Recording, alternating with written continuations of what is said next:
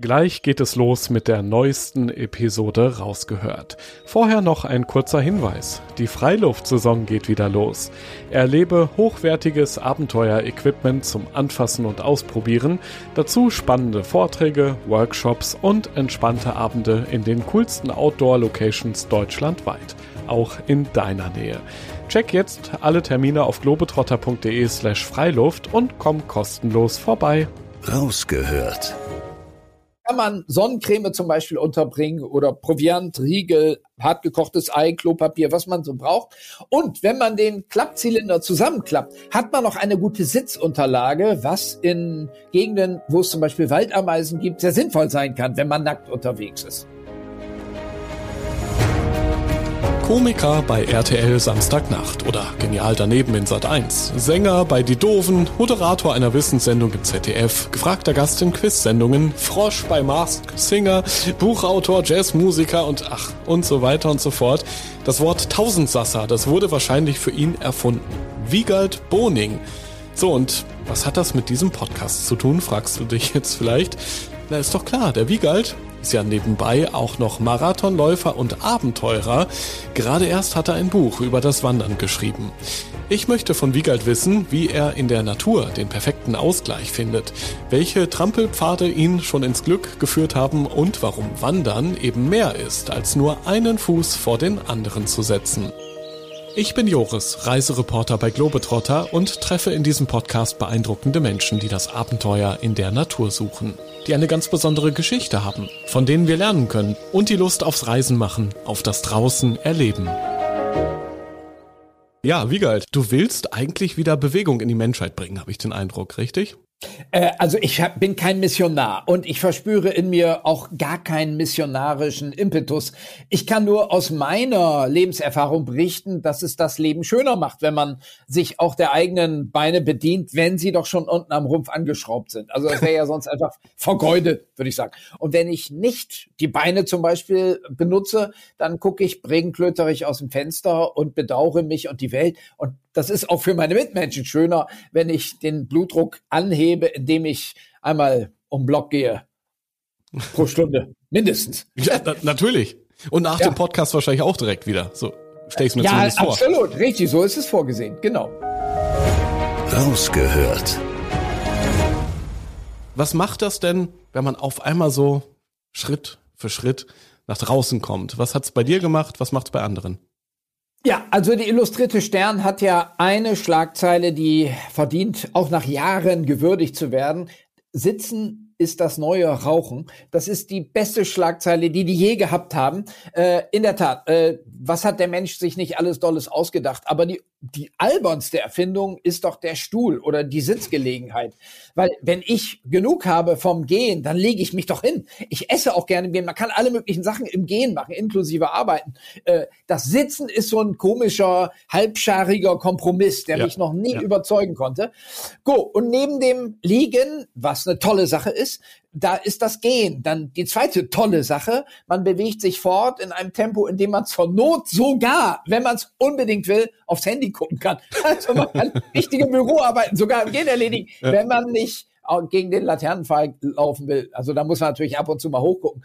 Ab, aber man kann das Gehen auch noch ganz anders äh, nutzen, zum Beispiel indem man in so eine Art Bewegungsmeditation verfällt oder sich die Umwelt mal ganz genau anschaut, was im Auto ja gar nicht möglich ist. Und schon auf dem Fahrrad wird es schwierig. Aber wenn man jetzt einen Blick für die Details entwickeln will, sich die Weinbergschnecke mal aus der Nähe angucken, dann ist das Gehen allen anderen ähm, Fortbewegungsmethoden absolut überlegen.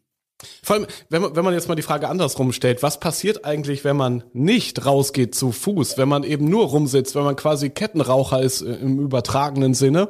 Was sind denn ja. da die Folgen? Eigentlich sind da doch auch, und das kannst du wahrscheinlich sogar wissenschaftlich erklären, die Gesundheitsrisiken größer, als wenn man sich mal dann doch bei Glatteis hinlegt oder eine Erkältung und einen Schnupfen bei, bei Regen holt, oder?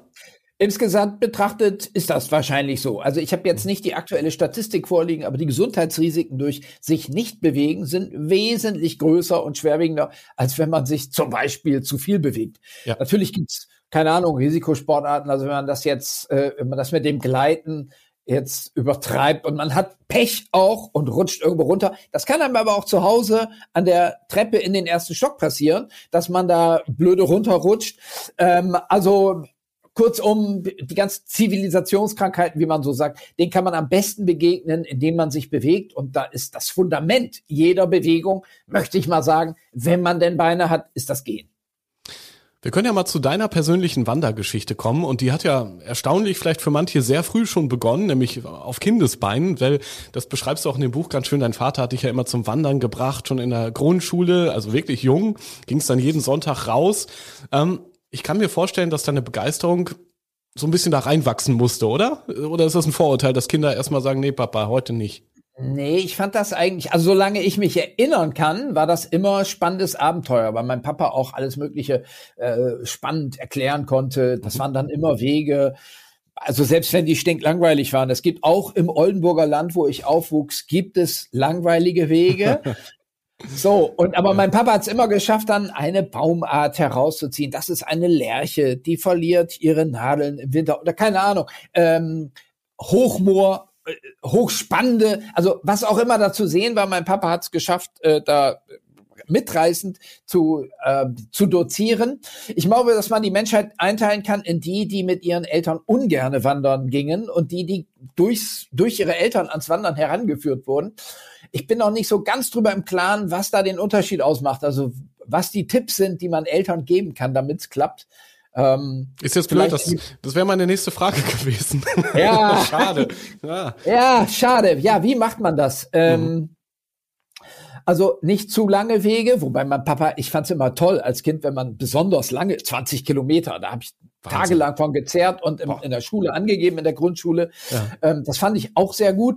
Dann ist wahrscheinlich gut einigermaßen abwechslungsreiche Wege mit so kindertypischen Attraktionen wie Burgruinen. Mhm. Die Klosterruine in Hude, äh, kann ich mich dran erinnern, war besonders faszinierend für mich und meine Schwester damals. Der Weg muss dann ja gar nicht so lang sein und über die Jahre kann der Weg dann immer etwas länger werden. Man sollte halt nicht übertreiben. Also man sollte als Vater oder Mutter vielleicht nicht von vornherein voraussetzen, dass jedes Kind Spaß an 20 Kilometer Frischlufttanken hat.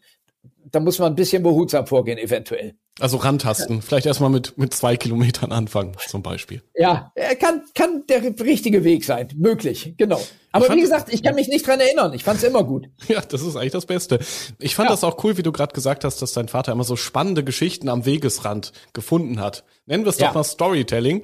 Wenn ich jetzt als ja. Cool Daddy von heute mir solche Geschichten draufschaffen will, und es ist ja schon ein bisschen länger her, dass man in der Schule so über die Natur nachgedacht und gesprochen hat. Wie, wie kommt man so an coole Geschichten, dass man eben die Details in der Natur aufspürt und weitererzählen kann? Hast du da noch Tipps? Man kann sich natürlich ein bisschen vorbereiten, wie so ein Fremdenführer, der mhm. jetzt so eine Führung macht. Das kann man machen, aber man kann sich auch einfach Geschichten ausdenken. Also ein Großteil der Sagen des Oldenburger Landes hat mein Papa mir erzählt auf diesen Wegen. Und ich möchte jetzt keinem Geschichtenerzähler in die Knie kehlen, treten, aber man kann sich auch Sagen selber ausdenken. Also man muss nicht die Originalsagen verwenden. Ja. Man kann sich auch sagen, hier ist übrigens Folgendes mal passiert und wenn dann eine gute Geschichte kommt, ist ja egal, wer der Urheber ist. Ähm, dann natürlich dieser Faktor Gefahr. Damit kann man, ich glaube, alle Kinder catchen. Also Hochmoor, mhm. mhm. als mein Vater sagte, wenn man hier reintritt, dann kommt man alleine nicht mehr raus. Das ist unglaublich faszinierend. Ich habe es dummerweise, da mag ich vielleicht neun Jahre alt gewesen, gleich auf der Stelle ausprobiert und mein Papa musste mich mit seinem Wanderstock aus dem Moor herausretten. Ähm, aber immerhin war das ein Erlebnis, das ich bis heute mir gemerkt habe und ich bin nie wieder in Hochmoor reingetreten, weil auch schlecht für die Umwelt, aber für einen selber eben auch wenn keiner da ist, der einen rettet. Das ist ja das Coole, dass man so nach und nach dann mit dem Wald, der vielleicht erstmal ein bisschen langweilig oder komisch erscheint als Kind, dass man nach und nach dann da Geschichten erlebt und die ja dann auch wahrscheinlich unter Freunden dann so weiter erzählen kann und der, der Wald zum Leben erweckt wird dadurch. Und ähm, wenn man das mal so grundsätzlich betrachtet, also ich glaube, deine Kindheit war schon ganz cool, ne? Viel wandern, viel draußen, Ferien auf dem Bauernhof. Ähm, ja. Wie versuchst du das heute auch deinen Kindern weiterzugeben? Ist es immer noch so leicht, wie du damals überzeugt worden bist? Ja, wir wohnen eigentlich noch ländlicher, als ich damals aufgewachsen bin. Also so am äußersten Rand des Speckgürtels von München. Also man kann hier nach zwei Minuten Fußweg sich die Milch beim Bauernhof kaufen und dann kann man ja kleinen Abstecher auch in die Ställe machen und sich den Zustand der Tiere dort angucken. Und wenn man dahinter, hinterm Bauernhof beginnt dann auch gleich der Wald. Da kann man reingehen.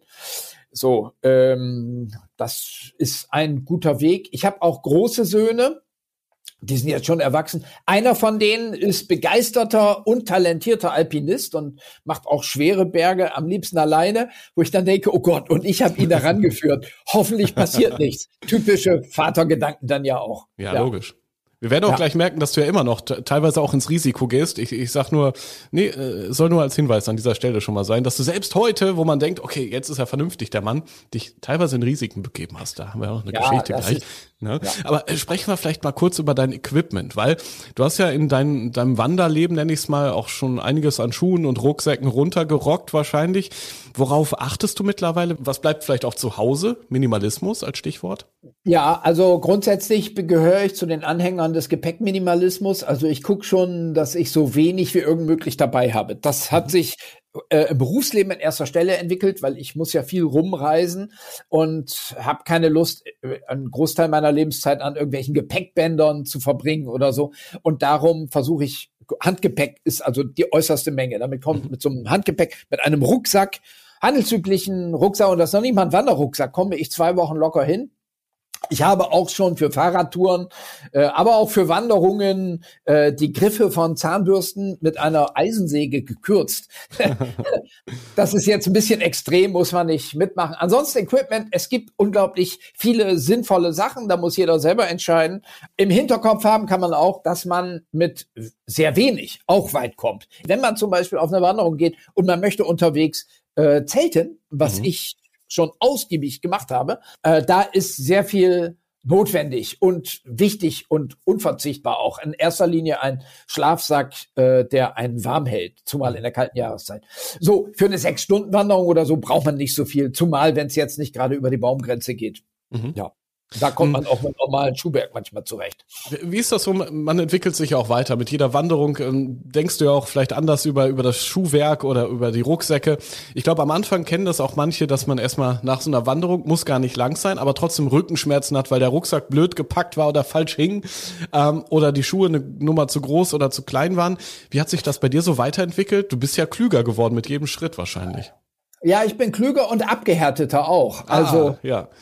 Das sind ja zwei gegenläufige äh, Denkrichtungen. Also mhm. vielleicht sollte man, wenn man einen neuen Rucksack hat, Testgänge machen. Da bin ich, also wenn ich jetzt einen neuen großen Rucksack habe, den ich für spezielle Ziele brauche, dann weiß ich, dann ist es schlau, nicht gleich den ersten Test 50 Kilometer lang zu sein, mhm. sein zu lassen, sondern ja. vielleicht erstmal mit 10 Kilometer anzufangen.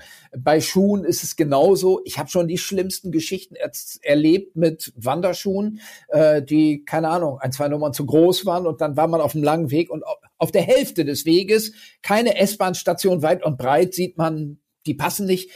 Darum rein erstmal ausprobieren ist ganz gut. Ja, das kann ich, das ist das Einzige, was mir ein, was ich empfehlen kann. Zur Abhärtung äh, ich habe natürlich eine gewisse Freude am Experimentalwandern entwickelt, möchte ich mal sagen, also mit holländischen Holzschuhen von Köln nach Düsseldorf gehen ja, ja. oder mit Stöckelschuhen auf die Zugspitze. Das ist ja einer meiner Lebensträume geworden. Und eines Tages ist es auch soweit, denke ich.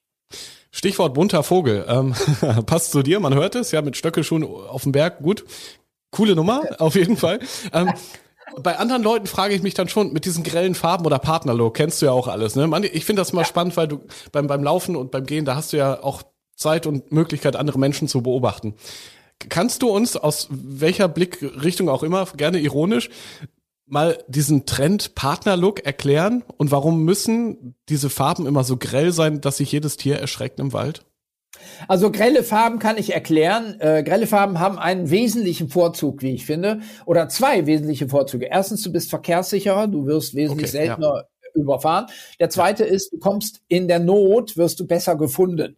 Also sagen wir mal, du treibst also die Eisscholle, auf der du zeltest, bricht ab und du treibst jetzt auf dem Nordpolarmeer, dann ist es wesentlich besser. Du bist in einem roten Zelt und wenn du rausgehst aus dem Zelt, hast einen grellen Ballonseideanzug, Komplementärfarben zum Zelt, also eher so mhm. Grüntöne, grün, blau, weiß, gemischt, bunt.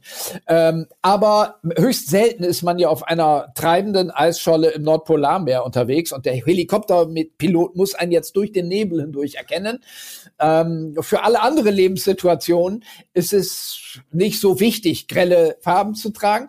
Ähm, es kann sogar hilfreich sein, wenn man zum Beispiel Tiere beobachten will. Also der Jäger trägt ja nicht umsonst eher grüne Kleidung, damit er sich, damit er eins wird mit der äh, Umwelt. Und davon kann man als Wanderer auch lernen und profitieren, wenn man denn besonders viel in der Umwelt sehen will. Warum trägst du eine Aktentasche?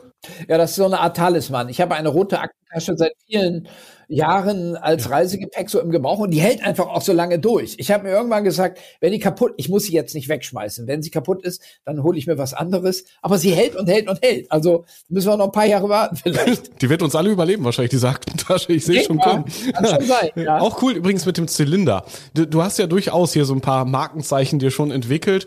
Ja. Gar nicht wahrscheinlich unbedingt, weil du erkannt werden willst unterwegs, sondern einfach, weil es dir vielleicht was gibt und das dich ja. in diesen Wander-Abenteuer-Modus bringt. Ausprobieren. Ähm, ich bin Pächter einer Hütte im Zillertal und oh. ähm, der nächste Nachbar ist wirklich sehr weit weg. Und es ist sehr, sehr selten, dass sich Wanderer oder Jäger äh, dort in diese Gegend verirren. Mhm. Wanderer gar nicht, glaube ich. Äh, Jäger schon manchmal. Und darum konnte ich bei sehr, sehr heißen Temperaturen, was wiederum in der Höhe 1800 Meter selten ist, äh, konnte ich schon die Erf Erfahrung als Nacktwanderer sammeln, ohne Angst davor, von irgendjemandem gesehen zu werden.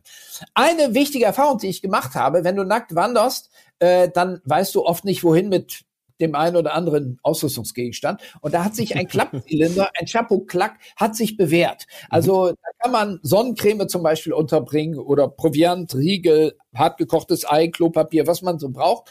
Und wenn man den Klappzylinder zusammenklappt, hat man noch eine gute Sitzunterlage, was in Gegenden, wo es zum Beispiel Waldameisen gibt, sehr sinnvoll sein kann, wenn man nackt unterwegs ist. Aber ist nicht nur für Nacktwanderer interessant. Also so ein Klappzylinder ist ein zu Unrecht vergessenes Kleidungsstück. Habe ich noch gar nicht drüber nachgedacht, natürlich. Ja. Das ist ja nicht nur schick, das ist auch praktisch. Es wäre was für Ausrüster, sich mal Gedanken zu machen über eine moderne Wander, der Wanderklappzylinder. echt ganz cool. Ja, Müssen wir drüber ja. nachdenken. Vielleicht hole ich ja. mir auch mal einen. Das ist gar nicht ja. so verkehrt. Du, Richtig. was ich schon habe, was du, glaube ich, nämlich auch hast, nämlich wenn du mit den Kids mal raus bist, mit den Kleinen, so, so eine Rückentrage. Ja. Worauf achtest du, dass es angenehm bleibt, auch mit Last auf dem Rücken? Also ich habe auch eine Kraxe im Einsatz. Mhm. Ähm, der ein wesentlicher Vorteil ist, dass, denke ich mir, im Hochgebirge, wenn ich jetzt nach hinten kippen sollte, dass das Gestell das Kind noch besser schützt, weil sonst ja. bevorzuge ich tatsächlich äh, einfache äh, Trage, wie sagt man denn? Tragen, Rücken tragen für Kinder, mhm. ohne Gestell, weil es weil das Eigengewicht leichter ist. Ja. Vorteil bei der Kraxe allerdings ist auch, dass man so ein Verdeck gegen die Sonne aufspannen kann und dass man noch weiteren Stauraum hat für Kleinigkeiten. Das entfällt jetzt bei der normalen Rückentrage. Ja, äh, also ich habe Erfahrung mit allem gesammelt. Ich hatte auch mal das Ziel, meine Kinder durchgängig zu tragen, weil das ja einen Trainingseffekt hat. Das Kind wird ja immer schwerer. Zunächst vor der Brust, dann später auf dem Rücken, vielleicht bis zum Abitur tragen, aber hab jetzt schon aufgegeben. Theo ist gerade fünf, ja. Oder oh, vier. Oh, okay. Ja, also das ist schon vorbei im Betragen. Ja, das sind auch ein paar Kilos, die man dann rumstecken ja, ja, würde. Ja, genau. Ja, aber, genau. aber finde ich cool, dass du da, da direkt auch die Kinder mit einbeziehst. Ist auch eine, eine Frage, die sich jeder Abenteurer, jede Abenteurerin irgendwann stellt. Ist man lieber alleine unterwegs oder nimmt man wen mit? Wenn man wen mitnimmt, können es auch mal Arbeitskollegen sein oder Familie nur. Wie machst du es? Also also man kann, glaube ich, einteilen in drei beziehungsweise vier Wandermodi. Das eine ist alleine wandern, mache ich mhm. sehr gerne. Äh, mit einer Person wandern, also Paarwanderung oder mit einem Kind, das mache ich auch sehr gerne. Dann gibt's die Gruppenwanderung. Äh, da habe ich gemischte Erfahrungen mitgemacht. ja. Kann lustig sein mit guten Freunden. Mhm. So, die Weihnachtswanderung Familie Boning, als ich so zehn Jahre alt war, da war immer der, der männliche Teil der Familie. Die Frauen mussten damals noch den Weihnachtsbaum schmücken. Das, das die Emanzipation hat sich entwickelt seitdem. Aber das habe ich trotzdem in guter Erinnerung, mit den Cousins und den Onkels unterwegs zu sein. Ähm, und schließlich als vierter Modus noch mit einem Tier. Das wird ja auch gerne gemacht, also mit dem mhm. Hund und so. Fehlen mir aber die Erfahrungen. Also ich habe ein paar wenige Erfahrungen, das fand ich ganz lustig, aber da fehlt mir die Expertise, um das ausführlich zu würdigen. Also zum Beispiel auch mit dem Dromedar. Es gibt Leute, die lange Strecken mit dem Dromedar zurücklegen. Weiß ich nicht, wenig drüber zu erzählen. ja, ob man das machen muss, ist ja auch eine Frage. Was ich ganz spannend finde, manchmal so, im, im, in der Theorie zumindest mit, mit einem Arbeitskollegen. Man sitzt so oft in diesen blöden Büroräumen, du ja wahrscheinlich auch mit irgendwelchen Medien. Ja wichtigen Göttern, die dir da sagen, wie du bitte noch erfolgreicher wirst im Fernsehen. Man sitzt ja. und sitzt und hört und spricht und eigentlich ist es am Ende nervig für alle Beteiligten, so ein langes Meeting. Warum geht man da nicht raus? Eine Frage, die auch ich mir schon hunderte Male gestellt habe, ähm, weil es gab schon in der Antike philosophische Schulen bei Aristoteles, der Unterricht fand im Gehen statt, in Wandelhallen. Mhm. Ähm, und von Aristoteles lernen heißt Siegen lernen, wie ich finde. Also wir sollten auch Meetings viel mehr auf Wanderungen stattfinden lassen als Gruppenwanderung. Wie gesagt, ich habe da gemischte Erfahrungen, aber immer noch lieber eine Gruppenwanderung als so ein komisches Zoom-Meeting, zumal über mehrere Stunden, finde ich persönlich unerträglich. Ja.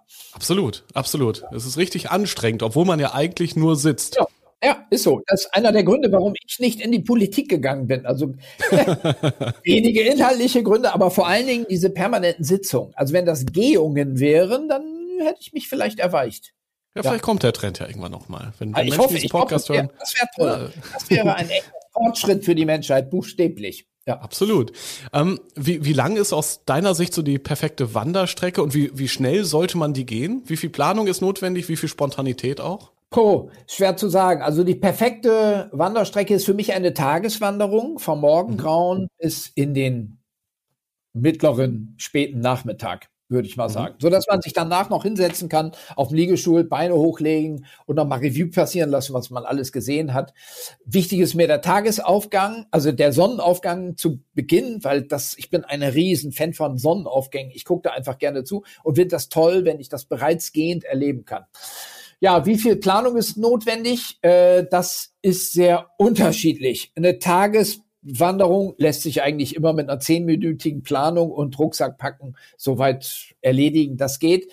Allerdings gibt es Wanderziele oder Wanderungen mit an denen ich mitunter jahrelang herumschraube im Kopf, ob man es überhaupt machen soll, wie das geht. Stichwort äh, mit Stöckelschuhen auf die Zugspitze. Also 20 Jahre trage ich dieses Vorhaben nur mit mir herum und bin immer noch nicht oben gewesen. Also ich habe das letzte Mal in der Knorrhütte abgebrochen von Erwald aus. Also die Hälfte habe ich schon mal hinter mich gebracht. Aber der Stöckel machte schlapp. Ich brauche also noch verstärktere Schuhe, weil ich keine Lust habe, vier, fünf Paar Ersatzschuhe im Rucksack mit mir rumzuschleppen. Das ist natürlich Unsinn. Also ich arbeite an den Schuhen momentan noch. Ja, was waren die anderen Teilfragen? Also wie viel Vorbereitung? Wie viel Spontanität ist erlaubt auch zum Spontanität Beispiel? geht natürlich auch. Also wenn ich jetzt feststelle, ah, äh, ein Job fällt aus, ich habe den Tag frei, dann ja. bin ich mit unter wenigen Minuten später unterwegs. Man kann ja auch äh, Stadtwanderungen, Stichwort, man kann ja auch unterwegs sein und da gibt's ja dann Kioske ausreichend, um sich unterwegs zu verpflegen. Das geht ja alles. Ja, dieser Trend Mikroabenteuer. Ich hatte neulich ein Gespräch, da meinte jemand, ich habe meinen Rucksack immer neben der Tür stehen und wenn ich morgens irgendwie so spüre, heute ist der Tag, heute brauche ich ein Abenteuer, schnallt ja. er sich den drauf und geht los. Das finde ich ganz genau. cool, so ganz spontan da rein zu starten. Genau. Und ich versuche sogar jeden Tag ein Mikroabenteuer zu erleben. Ja. Äh, und das kann man ja auch sehr gut mit Arbeitswegen verknüpfen. Also einfach, indem man schon mal die Arbeitswege zu Fuß erledigt. Ähm, also ich achte bei der Auswahl des Hotels, wenn ich in Köln arbeite, zum Beispiel von vornherein darauf, dass ich so zehn Kilometer Arbeitsweg habe. Dann kann ich mhm. überlegen, was ich mit den zehn Kilometern anstelle. Also zu Fuß bin ich dann laufend in einer Stunde gehen, zwei Stunden und weitgehend Grünanlagen und habe schon mal ein tolles Erlebnis. Um nicht zu sagen den Tageshöhepunkt, abhängig davon, was danach für Arbeit kommt. Das weiß ich ja im Einzelfall noch nicht. Ach, nur schöne Jobs, du kannst es dir doch aussuchen. Ja, ja, ja, ja, ja. ja. genau, so wie du, genau. Ja. Natürlich, ja. absolut. Äh, du, bevor wir gleich schlüpfrig werden, so mit Nacktwandern und Barfuß und ja. so, da habe ich auch noch ein paar Fragen. Äh, noch, noch mal vorab. Ähm, wenn du immer so in, in anderen Städten unterwegs bist, du bist ja beruflich doch auch hier und da mal was unterwegs, guckst du dir dann vorher auch, was es sich bei Google Maps so alles an und guckst du, wo sind die grünen Anlagen, wo könnte es schick sein? Oder gibt's für dich auch so tatsächlich so einen vollen Arbeitstag, wie den viele kennen und wo einfach gar nichts in der Natur geht? Das gibt es auch. Das ist Gott sei Dank sehr selten, dass gar nichts in der Natur geht. Aber ein Arbeitsweg gehört normalerweise dazu. Und äh, wenn ich dann ganz wenig Zeit habe, dann muss ich oder muss ich halt Fahrrad fahren auf dem Weg. Aber normalerweise bin ich dann auch ähnlich schnell, wie wenn man jetzt mit öffentlichen Verkehrsmitteln oder mit dem Auto unterwegs ist. Also Fahrrad sollte es dann schon sein. Ja, aber in der Tat, das gibt's natürlich. Also ganz proppenvolle Arbeitstage kenne auch ich. Ja. Okay. So. Äh, obwohl, eine, noch eine Frage, bevor wir ja. barfuß wandern. Ja. ähm, du machst ja bestimmt hier und da auch mal Fotos, Selfies unterwegs. Was ist so bisher dein Lieblingsselfie, was beim Wandern oder beim Gehen entstanden ist? Hast du da eins im Kopf? Was mir sofort einfällt, ist Heilbronner Weg, Allgäu. Ah, ja. ähm, und da gab es eine Begebenheit, da sind jetzt mittlerweile viele, viele Steinböcke unterwegs, die aber durch die vielen Wanderer dort so gar nicht mehr schüchtern sind. Mhm. Und da gibt's ein Bild, wo ich mit vier, fünf Steinböcken postiere, die aber so ein, zwei Meter weiter sind. Also das ist natürlich toll und das ja ein bisschen verstörend zunächst. Ich habe mir auch von der Hüttenwirtin dort sagen lassen, dass es immer wieder Wanderer gibt, die dann nicht weiter wandern mögen. Das hat auch schon Einsätze der Bergwacht mit Helikopter hervorgerufen, okay, weil da die Steinböcke sind. Ja, ja, darum an dieser Stelle keine Sorge, die Tiere sind ganz lieb. Die haben zwar die großen Hörner, setzen sie aber im Normalfall nicht ein, sondern gehen einfach zur Seite. Ja. Vor allem, wenn man pinke Klamotten trägt, wahrscheinlich. Aber Vor allen Dingen, da sind die grelle, da ist das die grelle Kleidung gar nicht so schlecht eventuell. Außer rote. Rote weiß ich nicht. Ja? Wenn man dann roten Tuch wedelt, ja, weiß ich nicht. du, jetzt haben wir das schon ein paar Mal erwähnt, so, äh, Nacktwandern, aber auch Barfußwandern. Ja. Ist ja erstmal vor allem barfuß natürlich, müsste man so denken. Okay, da hast du nämlich auch verschiedene Erfahrungen gemacht, unter anderem in Paris oder Barfuß, ja. Bergsteigen im Allgäu. Kam nicht ja. immer so gut an, komischerweise, ne? Ja, also Barfuß wandern, eigentlich eine Marotte, die ich, oder ein, eine, ein Modus, den ich eher von meiner Frau übernommen habe. Die geht ah. sehr, sehr gerne barfuß. Ja. Mhm. Äh, und gemeinsam haben wir auch schon zwei Sommer komplett barfuß hinter uns gebracht, was mal grundsätzlich interessant ist. Also ich sage immer, wenn jemand so gar keine Lust mehr aufs Leben hat, meint alles gesehen zu haben, überall schon war und das ödet ihn alles ein bisschen an oder sie, einfach Schuhe ausziehen und du kriegst nochmal einen ganz neuen Blickwinkel. Alleine schon, weil du ja erstmal nach unten gucken musst, ob da irgendwelche spitzen Steinchen sind, denen du dann ausweichst. Ähm, das belebt, das ist interessant, das gibt dem Leben nochmal eine ganz andere Fundamentierung. Und wenn man das denn steigern will, dann kann man nach Paris fahren. Ich hatte mal einen Auftritt in Paris.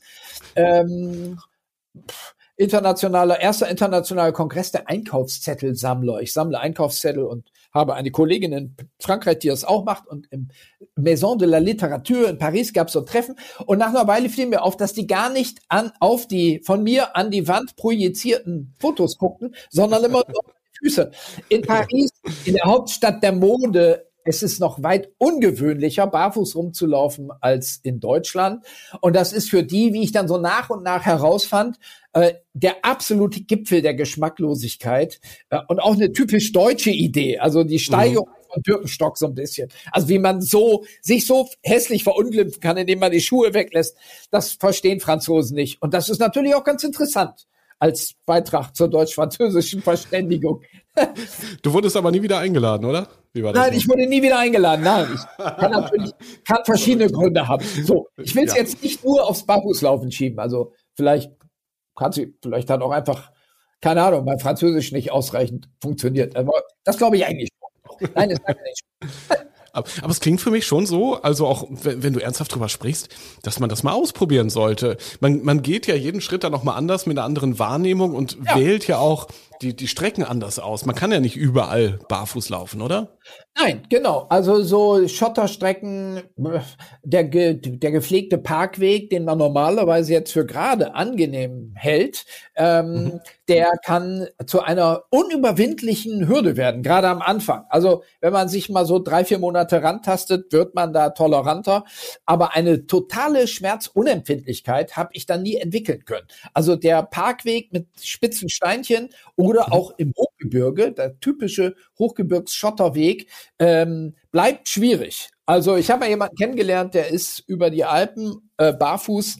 Das ist, das ist allerdings ein Pfund, wenn man auch nur die leichteren Wanderwege nimmt. Klar, man kann natürlich die ganze Zeit auf Asphalt unterwegs sein. Das ist dann auch nicht schlecht.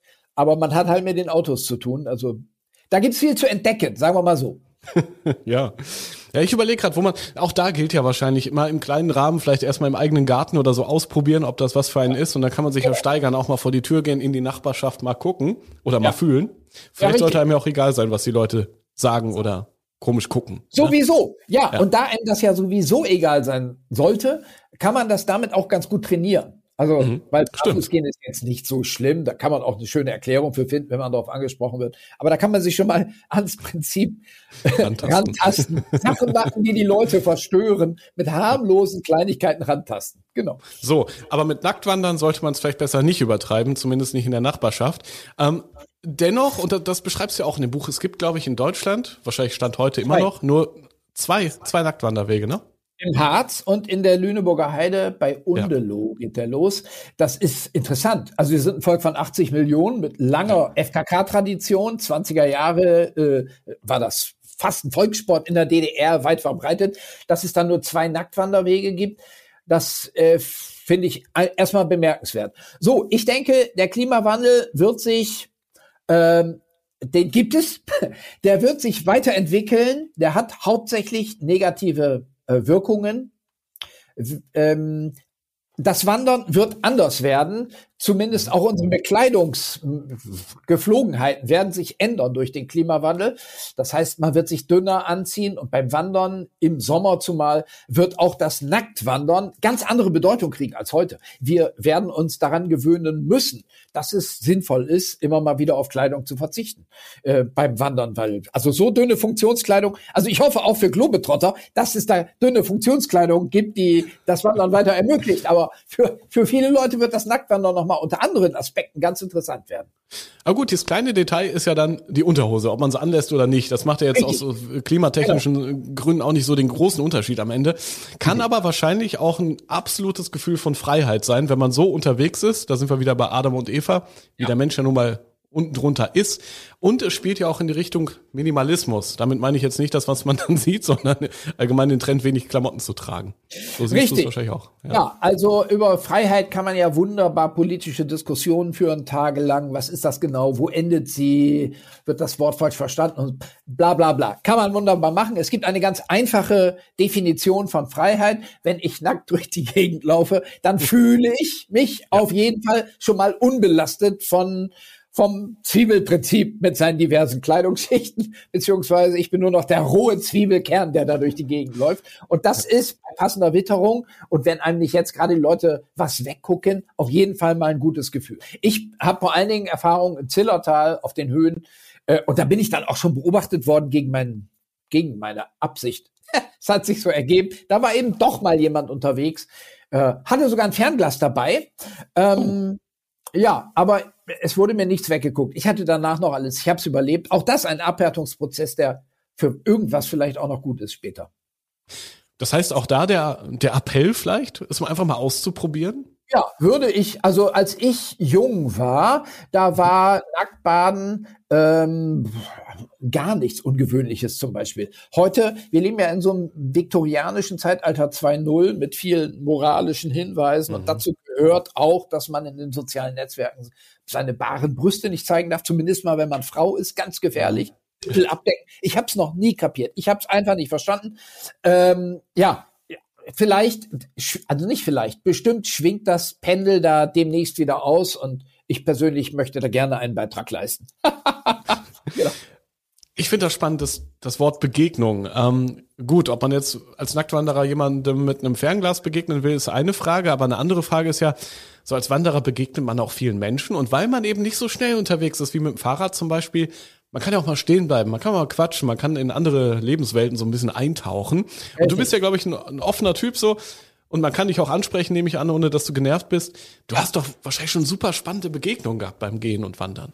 Absolut, ja. Ähm, der, der unterschiedlichsten Art. Ich dachte jetzt kam die Frage, du hast bestimmt schon Leute, bist bestimmt Leuten schon nackt begegnet. Das ist natürlich Kannst du auch gerne beantworten? Na klar. und dann ganz selbstverständlich äh, der, auf deren Fragen eingehen. Ja, äh, wann Leuten beim Wandern begegnet? Ja, natürlich. Also ich habe schon Auswanderer getroffen. Arnold Stein Tavisio, unweit des dortigen Grenzübergangs. In den Karnischen Alpen sind das, glaube ich. Äh, zwei Punks, äh, vielleicht 20 Jahre alt, auf dem Weg nach Indien die sich dort ein Haus kaufen wollten für 800 Mark. Steht gar nicht, steht gar nicht im Buch. Fällt mir gerade ein. Hätte ich im Buch mal gut beschreiben können als spektakuläre Geschichte. Also ich war damals ja auch jung, habe kurz überlegt, ob ich mitgehen soll, habe mich dann dagegen entschieden, gab ja noch keine Handys. Ich hätte ja irgendwie meinen Eltern Bescheid geben sollen oder so. Aber das war zum Beispiel, dass Leute zu Fuß sich auf den Weg nach Indien machen. Also irgendwann wollten die auch mal in den Zug steigen, aber den, den, den ersten, das erste Teilstück nach Indien gehen, damit die 800 Mark, von denen sie sich dann ein Haus kaufen wollten in Indien, damit die 800 Mark erhalten bleiben als Schatz, den sie mit sich herumtrug. Heute vielleicht auch eine ungewöhnliche Geschichte. Ja, damals aber auch schon. Tierbegegnung hatten wir auch schon. Ja, ist ja dein Lieblingsfoto. Ansonsten, was passiert noch unterwegs für alle, ja, die vielleicht nicht so oft draußen sind? Was macht den Wald so spannend? Es geht ja schon mit dem Wetter los. Also ich kann mich alleine schon an Wolkenbildern wunderbar unterhalten, indem man sich einfach die Wolken anguckt, wie die so durch die Gegend ziehen. Mhm. Ähm, man kann den Wanderbegriff weiterfassen und auch das Gewerbegebiet zum Beispiel genießen lernen, indem man da einfach mal mit dem Vorhaben durchgeht, sich diese Läden, diese Geschäfte, diese Häuser genau anzugucken und mal zu überlegen, wie es zu diesen äh, Namen der Firmen gekommen ist, die dort äh, an den Wänden prangen. Man kann auch Wanderungen durchführen, fällt mir gerade ein, von unter den Namen, unter dem Aspekt der Namen der Orte, die mit, miteinander verbindet. Äh, ich bin neulich von Rötz nach Quetsch gelaufen. Also, und zwar hauptsächlich, weil mir die Namen der Dörfer Rötz und Quetsch so gut gefallen haben. Im Bayerischen Wald ist das. Und war ein sehr schöner Weg, wenn gleich etwas kurz vielleicht. Ja, genau. Man kann sich auch mal verrückte Gedanken machen und Natürlich. dann einfach mal wie so eine kleine Challenge absolvieren. Ja. Ähm, an der Stelle, wo wir ein bisschen auch bei Anekdoten sind, passt vielleicht auch die Geschichte, die ich vorhin schon ja, so angekündigt habe. Ich sag nur Mauritius, Hochzeitsreise, große Gefahr für Wiegald. Ja. Was, was ist da passiert? Ja, Hochzeitsreise, erster Tag. Ich sagte zu meiner Frau, ich gehe mal ganz kurz am Strand nur mal gucken. Sie blieb zu Hause. Dann äh, sagte ich zu mir selber, oh, jetzt bin ich schon hier draußen. Da ist der Le Mans de Brabant, ein, mhm. ein großer, markanter Berg, 600 Meter, aber sehr schroffe Wände. Äh, den ich dann kurzerhand bestiegen habe. Also ich bin da rauf, ähm, Äh, äh, immer so Schritt für Schritt. Jetzt gehe ich noch um die Ecke, mal sehen, wie es da aussieht. Und plötzlich war ich dann auch schon am Gipfelanstieg, dachte mir, na ja, jetzt werde ich eh bereits vermisst von meiner frisch angetrauten Theresa. Jetzt nehme ich aber diesen Gipfelanstieg auch noch mit, dann bin ich einmal oben gewesen. Und dann setzte ein infernalisches Gewitter ein, das auch mein Handy zerstörte. Ist ja heutzutage noch schlimmer, als wenn man selber ums Leben kommt. Ähm, und ich hockte dort frierend nass äh, und das Gewitter war bald vorbei. Ich kam wieder zu Hause an, ja, und hatte den Rest des Tages auch noch damit zu, zu tun, zu erklären, warum die Flitterwoche jetzt ausgerechnet mit einem solchen Solo-Ausflug beginnt. Aber das ist ja auch eine willkommene Prüfung an der jungen Ehe. Wir haben es überlebt. Ja, ja, ja. Ja, aber anscheinend, ihr habt ja auch viel gemeinsam. Ähm, das Abenteuer hast du alleine durchgestanden. Aber ihr seid ja, glaube ich, auch schon mal untergehakt, du und deine Frau, äh, auf ja. Rekordversuch unterwegs gewesen. Das genau. vielleicht doch ganz kurz. Also die Geschichte ist ja auch erstmal beim, beim Hören ein bisschen crazy, oder? Ja, ist es. Äh, auch das begann mit einem simplen Spaziergang. Meine Frau und ich starteten in Holzkirchen Richtung, äh, Richtung Tegernsee, ähm, waren untergehackt. Es war, ich glaube, Januar, bitterkalt. Ähm, ja, und irgendwann dachten wir, jetzt gehen wir mal weiter bis zum Tegernsee und am Tegernsee machte uns das immer noch so viel Spaß, das eingehakt spazieren gehen, dass wir weiter sind nach Rottach-Egern. Insgesamt 30 Kilometer. Äh, ähm, wir können das durchaus empfehlen empfehlen aber auch ab und zu den Einhakarm zu wechseln, also dass man die Seite wechselt. Trotzdem hatten wir am nächsten Tag einen recht einseitigen Muskelkater. Also vielleicht, weil der linke Arm weniger als Einhakarm geübt ist als der rechte, keine Ahnung. Jedenfalls kamen wir an und das war unsere persönliche Bestleistung im eingehakt spazieren gehen. Guck mal, auch wieder so eine Idee. Das ist übrigens auch, auch eine Überlegung in diesem Podcast immer. Wir wollen ja von den Abenteurerinnen und Abenteurern auch lernen. Jetzt ja. haben wir schon ein paar Ideen, auch verrückte Ideen von dir bekommen, was man vielleicht mal nachmachen könnte. Also ja. mit Partnerin, mit Partner, why not? Ja. Ähm, nackt wandern, hier äh, Schuhe ausziehen. Ich werde das auch mal testen. Gibt es denn noch so so zwei, drei Wanderwege in Deutschland oder Destinationen, die du empfehlen kannst, wo jeder mal gewesen sein sollte? Wo jeder mal gewesen sein sollte. Also ich bin mit meinem Freund und Kollegen Bernhard Hohecker ähm, unlängst auf den noch in meiner Sammlung fehlenden höchsten Bergen der deutschen Bundesländer gewesen.